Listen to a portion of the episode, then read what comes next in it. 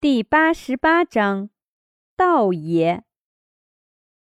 难不成是不能当自己老丈人面说的，不喜欢自己的女儿了？你的意思，我知道了。说白了，你就是不喜欢我的女儿了，是吧？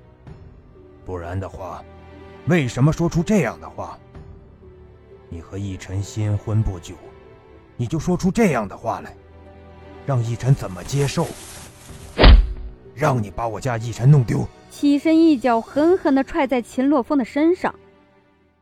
城外的一座不知名的山顶上，张逸晨浑身是伤，躺在一块石板上面，身边的马拴在一棵树上。一个白色的身影走到张逸晨的身边，轻轻摇了摇张逸晨。此时的张逸晨动了动，身上疼得厉害。浑身上下没有一点力气，听到耳边似乎有人说话，睁开眼睛，一阵白光刺眼。那人见张逸晨眯着眼睛，头一歪，贴心的伸出袖子将阳光挡住了。适应的光线慢慢坐了起来，待看清楚那人的面容，吃了一惊：“天啊，真是帅惨了！”要说秦洛风和三嫂苏安王爷等人是我见过最好看的，那么他一定是我上辈子见过最好看的了。张逸晨看呆的模样，让男子笑了笑：“哼，怎么看着我不说话了？”扬起嘴角，温柔的一笑，那粉嫩的唇有一种让人想咬上去的冲动。张逸晨眨了眨眼睛：“啊，你太好看了呀，所以多看了你几眼。”哦，对了，这里是哪里呀？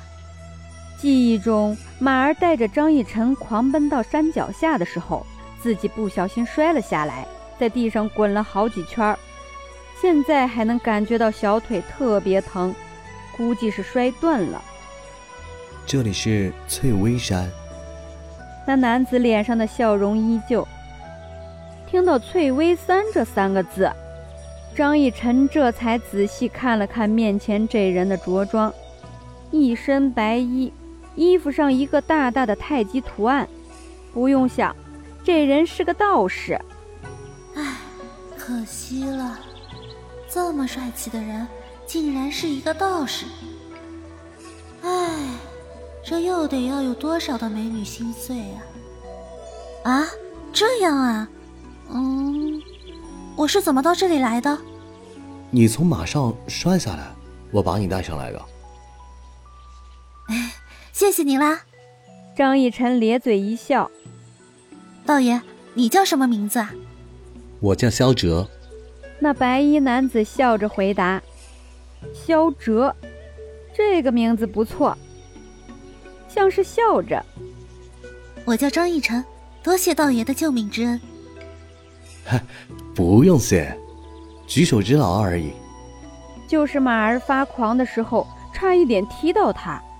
除此之外，真的是举手之劳。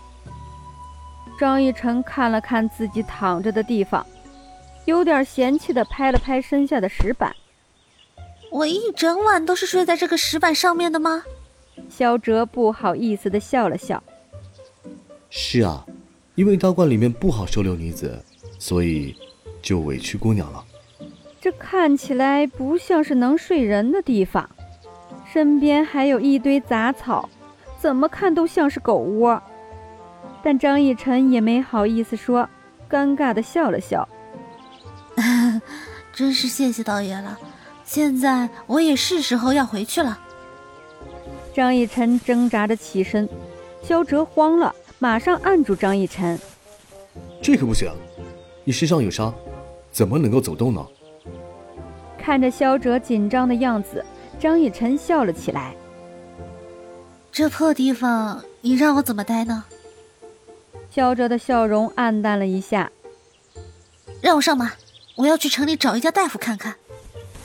张逸晨做事又要起身，萧哲又将张逸晨按住了。我会医术，我来医你就好了。要是你再摔下马，我就没有第二个我来救你了。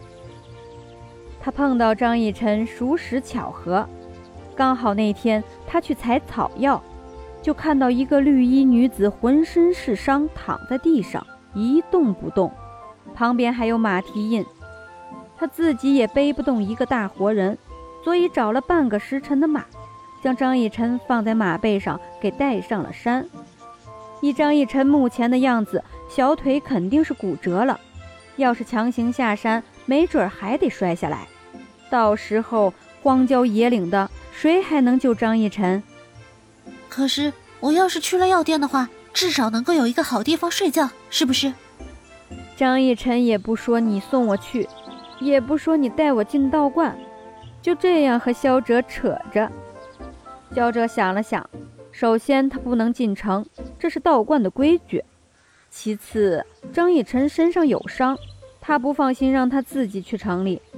权衡之下，说道：“姑娘。”要不然我还是送你去道观吧。这里离道观有多远？张逸晨是想，要是远的话就骑马，要是不远，嘿嘿，你懂的。不远，很快就能到了，还请姑娘上马吧。看着萧哲的那张脸，实在不好使小性子，因为真的是太帅了。张逸晨很是艰难的上了马，偷偷看了一眼萧哲，却发现萧哲也正在看自己。姑娘真好看。这一眼没有任何羞涩的感觉。把缰绳攥在手里，萧哲牵着马往道观走去。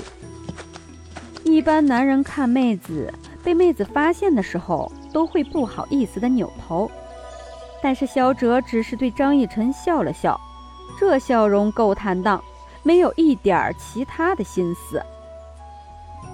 可张逸晨觉得自己要完了，一下子就很喜欢这个人，特别是他帅气又不食人间烟火的样子。忽然脑海里又想起了秦洛风，但是想到他说的那句话，就觉得秦洛风真是欠揍，自己是那么喜欢他。他怎么能说那样的话？难道他不应该说：“我亲爱的医生小宝贝，我怎么可能会离开你呢？要是我离开了你了，绝对是我不愿意的。你一定要把我拉回来，咱们两个永远都不要离开。么么哒。”他当时要是这么说的话，自己也不用离家出走了。真是越想越生气，连表情都跟着变得扭曲。肖哲一转眼看到张逸晨脸上别扭的神情，不由得笑了笑。姑娘怎么回事？怎么会骑着马到这里来了？而且还是一个人。这句话他没敢问，